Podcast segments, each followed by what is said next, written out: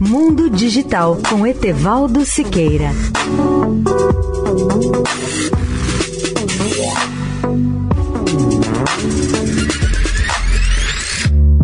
Olá, ouvintes da Rádio Eldorado.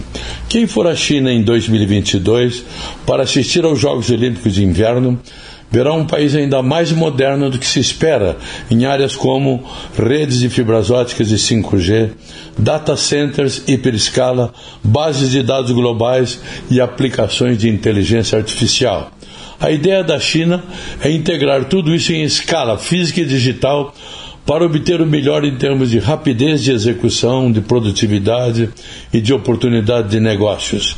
Entre os projetos mais avançados dessas áreas destacam-se os seguintes: o trem autônomo mais rápido do mundo, que nos Jogos Olímpicos de Inverno de Pequim vai ligar os 175 quilômetros entre a capital e as pistas de esqui em apenas 45 minutos um trem de levitação magnética testado a 620 km por hora, uma rede de cerca de 50 centrais nucleares e uma dúzia em construção, incluindo duas RPE já em funcionamento, um parque fotovoltaico que representa quase 35% do total mundial, muito à frente dos Estados Unidos, Japão ou Alemanha. Tudo isso constitui uma forma de mostrar ao resto do mundo que o país é mais do que nunca capaz de ultrapassar os seus próprios recordes. Etevaldo Siqueira, especial para a Rádio Eldorado.